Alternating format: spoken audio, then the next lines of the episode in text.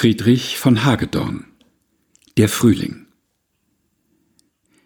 Der malerische Lenz kann nichts so sinnreich bilden als jene Gegenden von Hainen und Gefilden. Der Anmut Überfluss erquickt dort Aug und Brust. O Licht der weiten Felder, o Nacht der stillen Wälder, o Vaterland der ersten Lust. Dort lässt sich wiederum in grünenden Trophäen des Winters Untergang, der Flor des Frühlings sehen. Sein schmeichelnder Triumph beglücket jede Flur. Die frohen Lerchen fliegen und singen von den Siegen der täglich schöneren Natur. Der Bach den Eis verschloss und Sonn und West entsiegeln, indem sich Luft und Baum und Hirt und Herde spiegeln, befruchtet und erfrischt das aufgelebte Land.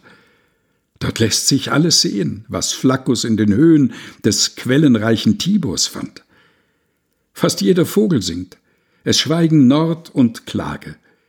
Wie schön verbinden sich zum Muster guter Tage die Hoffnung künftger Lust dem itzigen Genuss.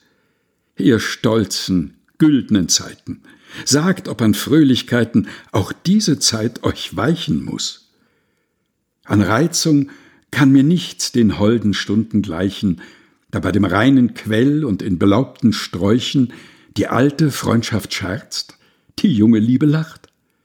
Am Morgen keimt die Wonne und steiget mit der Sonne und blüht auch in der kühlen Nacht.